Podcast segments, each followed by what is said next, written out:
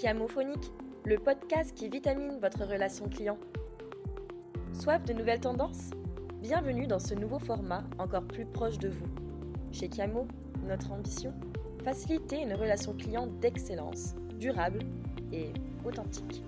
Avec ce rendez-vous inédit, décryptons ensemble les tendances de demain grâce au regard croisé d'experts de la relation client.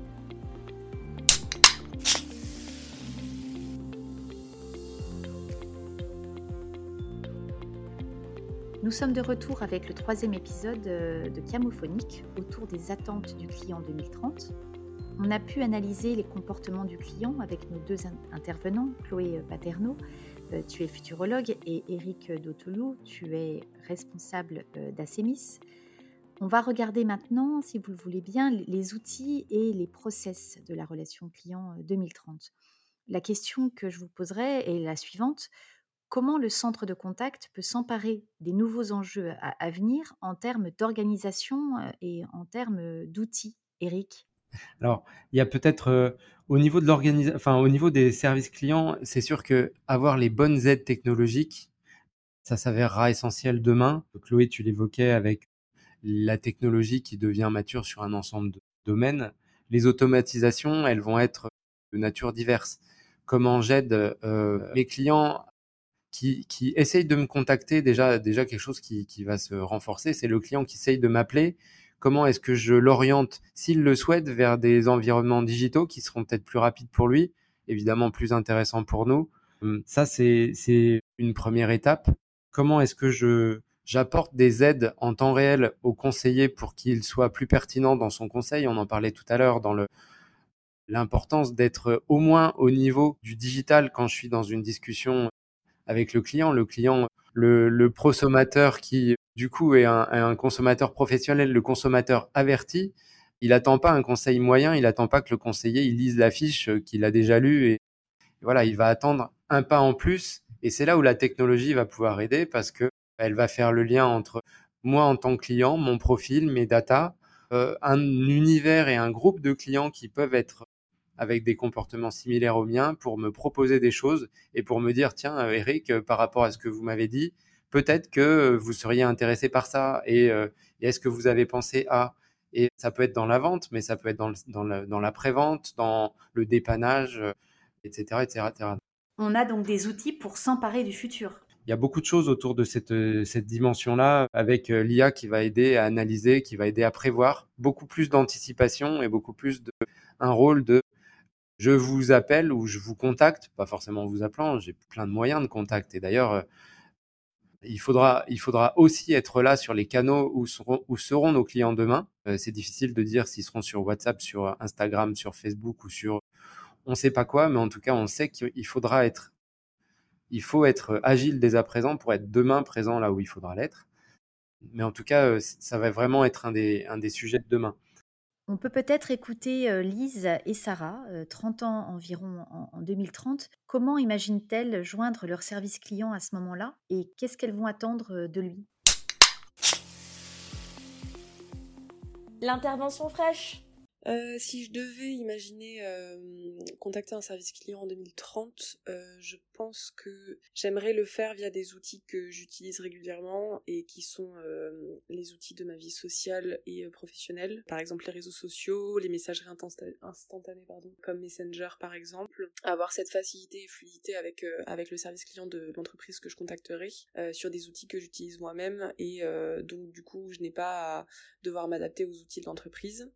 Euh, je pense notamment à la possibilité de faire des notes vocales, par exemple, euh, chose que j'utilise personnellement euh, très souvent et qui me permettent de d'exprimer plus facilement le problème que je peux rencontrer et les raisons pour lesquelles je les contacte, ou carrément d'avoir des rendez-vous en visio avec des conseillers euh, je pense que c'est très important d'avoir une forme d'exigence euh, et d'aller vers des entreprises qui sont de plus en plus éthiques, qui ont des hum, dynamiques RSE ou RSO euh, particulièrement intéressantes et fondées et développées, avec des actions dirigées vers les employés.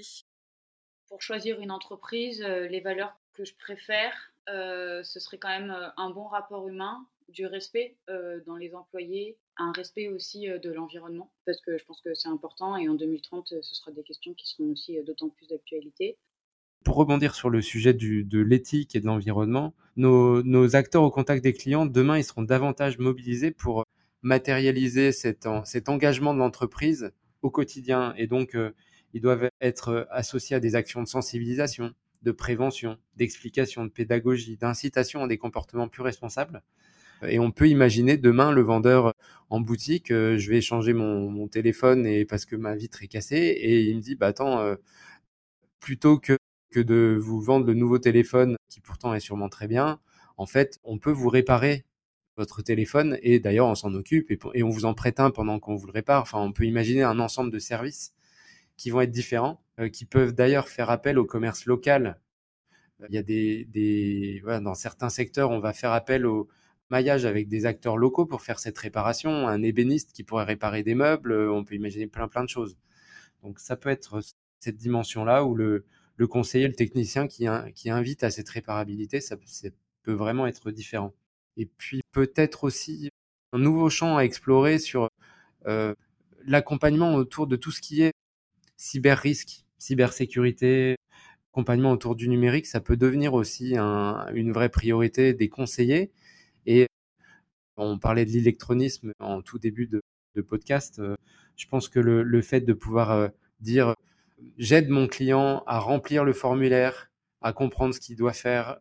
Je lui explique les risques qu'il prend, utiliser à tort et à travers euh, ses, ses, mails et à cliquer n'importe comment, etc. Donc, je lui apprends les comportements qu'il faut et je lui explique pourquoi. Ça va devenir une, un rôle probablement de plus en plus important des conseillers et ça, et ça assoit une crédibilité de je viens pas juste chercher un acte de vente ou un geste de réparation ou un acte administratif, je viens chercher un conseil. Et ce conseil, la pédagogie va vraiment être importante par rapport à ça. Chloé, de ton côté, euh, comment, tu, comment, tu vois les choses? Ouais, Je vais exactement dans ton sens, Eric. Je pense que le, le gros facteur de demain, c'est que la tech va effectivement redonner plus de place à la dimension émotionnelle et relationnelle des interactions humaines. Euh, ce qui passe par euh, plein de choses. Donc l'émergence de ces nouveaux métiers, du care, du self-care, des enablers, d'entreprises agiles en ligne qui sont dans l'amélioration continue. Voilà un peu tout ce qu'on a évoqué effectivement ensemble depuis le début du podcast. Et en fait, je pense enfin voilà, c'est ce qui se dessine avec l'arrivée de l'automatisation des intelligences artificielles du no-code. Vraiment l'émergence de marques groupées autour de d'expériences clients, d'expériences utilisateurs qui sont fluides, immédiates, interactives, authentiques, sensibles, émotionnelles, chaleureuses. Et en fait, les marques qui vont fonctionner demain, c'est celles-ci.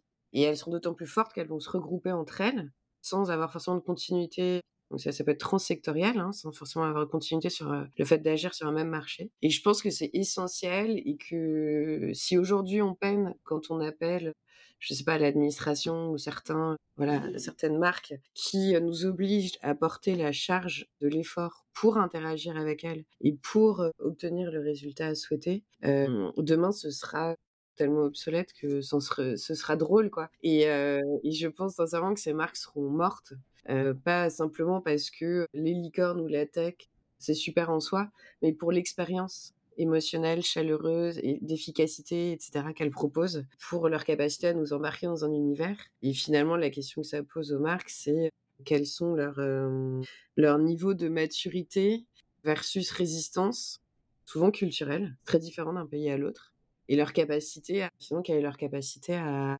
accueillir le progrès, à l'absorber, repenser leur organisation pour être user-centric, comme tu l'évoquais, Eric. Et du coup, à proposer des expériences vraiment euh, multicanales, globales, en continu, et, et dans un vivre ensemble qui redevient agréable, où l'humain retrouve sa place, et on retrouve un équilibre de vie global, quoi.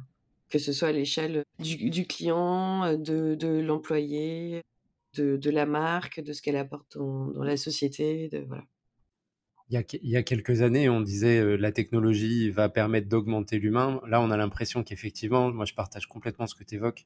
On se dit finalement le, le digital va être augmenté par, le, par la relation humaine et, et c'est vraiment là-dessus que nous aussi on fait le pari. C'est une très belle conclusion et je pense qu'on va, on va s'arrêter là c'est vraiment ce que chez, chez, chez Kiamou, on partage au, quotidien et on est vraiment ravis de, vous avoir entendu avec toute cette expertise et, encore une fois cet élan qui nous amène vers, vers 2030. Alors parfois on se dit que c'est un petit peu compliqué, mais là on a, on a franchement envie d'y aller si ça ressemble à ça, s'il y a cette, à la fois cette dose d'innovation et pour aller vers mieux et, et cet humain qui reste central, on, on est, on est ravis d'entrer dans cette nouvelle décennie. Un grand merci à tous les deux. Merci beaucoup, au revoir. Au revoir, merci beaucoup. Merci de nous avoir écoutés. Si vous êtes encore ici, c'est que l'épisode vous a plu. Alors n'hésitez pas à réagir. Abonnez-vous, mettez des étoiles, likez, commentez. Parlez-nous. En tout cas, on se retrouve bientôt dans un prochain épisode de Camophonique pour continuer à vitaminer votre relation client.